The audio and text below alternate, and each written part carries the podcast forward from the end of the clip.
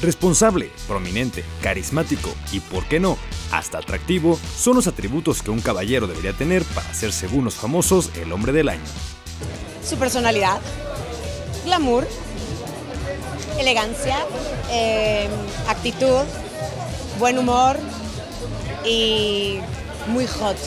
Todo relacionado en No es nada ten un 20% de fantasía. Non aceptamos queixas.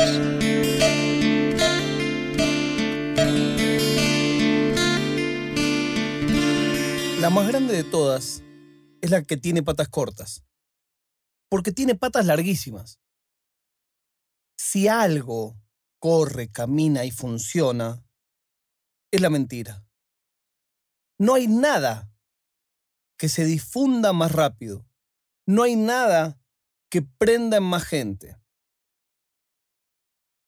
Volví de Qatar con menos guita de la que fui.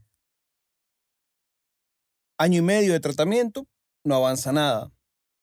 Se me rompió la pata de la silla en la que paso 13 horas por día sentado frente a la computadora y la arreglé poniéndole dos tornillos. El mes que viene, no tengo idea de qué viviré. Pero el diario dice que estoy mejor que nunca, estoy en mi mejor momento. ¿Será verdad? ¿Qué sé yo? Es difícil el choque entre lo que hay que decir, lo que se dice, lo que se piensa y lo que se siente. Y hace mucho tiempo que yo intento que todo eso sea uno. Quizás por eso esto lo hago solo, sin nadie. Lo hago con ustedes. Pero nadie mete la mano, nadie mete la cuchara. Nadie va a poder cambiarme una coma. Es que la gente no lee, no escucha. Ya lo sé, yo entiendo. Hasta sé con los bueyes con los que aro. Me hicieron una nota el otro día mientras estaba en Qatar. Y me ponen la noticia, dijo uno de los funcionarios del campeonato, el secretario de no sé qué, Katzo, que la gente LGTBI, bueno, podrá venir, pero tendrán que limitarse a no tener demostraciones de afecto en público. Y entonces se vino toda la parrafada acerca de lo mal que está eso. Yo dije, para, para, no voy a defender a Qatar. No voy a defender la cantidad de libertades que no se tienen en el mundo de la religión. No debería decir en el mundo islámico, porque es el mundo de la religión toda la que prohíbe, tacha y dice esto sí, esto no. Ahora, a Dios lo que es de Dios y a César lo que es del César. La cultura musulmana y la ley prohíbe las demostraciones de afecto en público de cualquier persona a cualquier persona. ¿Los gays la pasan mal en el mundo islámico? Por supuesto. No voy a decir que no, no lo voy a tachar. Ahora, es fake news ese recorte y decir que el tipo dijo, pueden venir pero no demuestren afecto en público, ¿eh? Pero es que no demuestren ellos y no demuestre nadie afecto en público.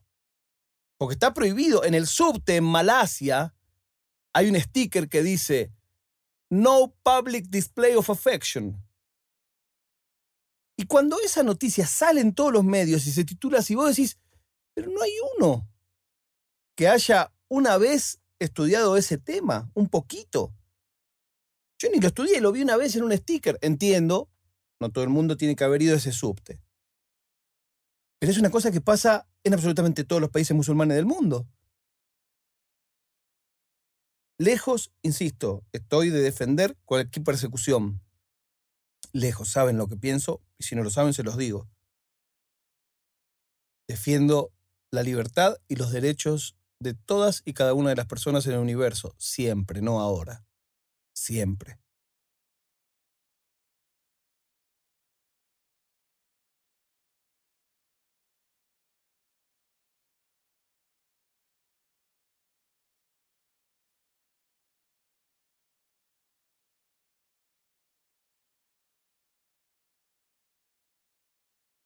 El viaje a Qatar dejó muchas historias, algunas muy divertidas. Es muy loco lo que sucede cuando juntás 45 personas que no se conocen, todas de distintos lugares del mundo. Es muy loco. Porque se da lo que se da siempre en las dinámicas de grupo. Quiénes emergen como líderes, quiénes son los populares, quiénes son los que se quedan a un costado, quiénes son los más buscados, quiénes son los que nadie entiende que hacen ahí, quiénes son los que parecen pasarla genial, quiénes son los que están todo el día con cara de traste. Todo eso pasó en ese viaje. Y yo tenía miedo antes de ir, lo conté acá. Y la verdad que estoy contento de lo que salió. Si vieron decidirlo, lo pueden haber visto. Pero más contento estoy de que pude poner mi billetera donde está mi boca y no mirar la cantidad de conectados. Yo vivo puteando contra el rating, vivo puteando contra esa medición que lo único que importa es el cuánto y no el cómo. Y tengo que darme cuenta que... Y es duro cuando miras el espejo y ves que ninguno de nosotros está exento de eso. Desde cuánta guita tenés, hasta qué tal te va, hasta cuántos te siguen. Todos tenemos una métrica distinta. Si tenés el auto nuevo, si estás más flaco, más gordo, si tu novia es considerada la más linda del grupo de las amigas, o la más inteligente, o lo que sea, o las dos cosas, o las tres. Y logré que no me importara la cantidad de conectados. Hubo muchos, no, hubo bastante pocos. Pero claro, hace un año que no hacíamos nada. Entonces, siendo casi un año que no hacíamos nada, no me puedo quejar. Transmisiones de 5.000, transmisiones de 3.000. ¿Ves? Estoy hablando de no mirar los números. Y estoy hablando de números. Pero no lo miré en ese momento. No condicioné una transmisión a si el horario era bueno o era malo. No condicioné una transmisión a si habían visto poco la anterior, entonces me enojo y no hago otra. Entre medio de eso, quizás me quedo con lo más puro me quedo con lo más natural, me quedo con lo más preciso. Hay un animal que yo creo que es el más inteligente de todos. No tengo duda que somos parientes muy cercanos. Estoy hablando de los monos. Pero no creo que nosotros vengamos del mono. Creo que el mono viene de nosotros. El mono más inteligente que nosotros lo muestran un montón de cosas. Pero hay una que es la mejor de todas, es la muerte de la metáfora. Es el acto de justicia más claro que puede tenerse.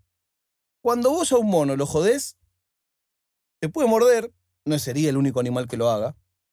Se te puede ir encima, no sería el único animal que lo haga. Pero hay algo que hace que simboliza el desprecio más grande que podés tener hacia otro ser vivo. El mono caga en la mano y te estira su propia mierda. Mejor que eso no hay. No, no, los matás con indiferencia. ¿Qué indiferencia? Los matás cagando y tirándoles tu propia mierda. Más que eso no hay. No le hace falta mentir, no le hace falta aparentar. No dice que está bien si está mal, ni hace que otros digan que está bien lo que está mal. Cuando el mono no está contento, caga en la mano y te tira la mierda. Y chao, se acabó.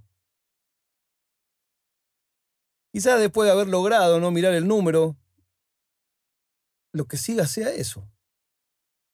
La prueba de vida del día de hoy es que cada vez en más países se está considerando la obligatoriedad de la vacuna contra el COVID y que Sudáfrica, que detecta una nueva cepa gracias a invertir en investigación es castigada por un montón de países del mundo que te dicen, no, no, no entra más la gente porque es de ustedes.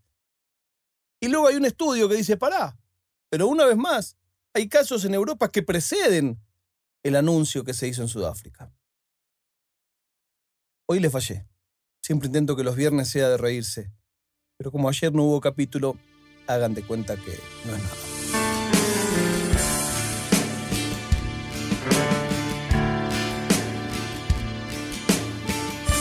è una produzione di OfficinaNerd.com.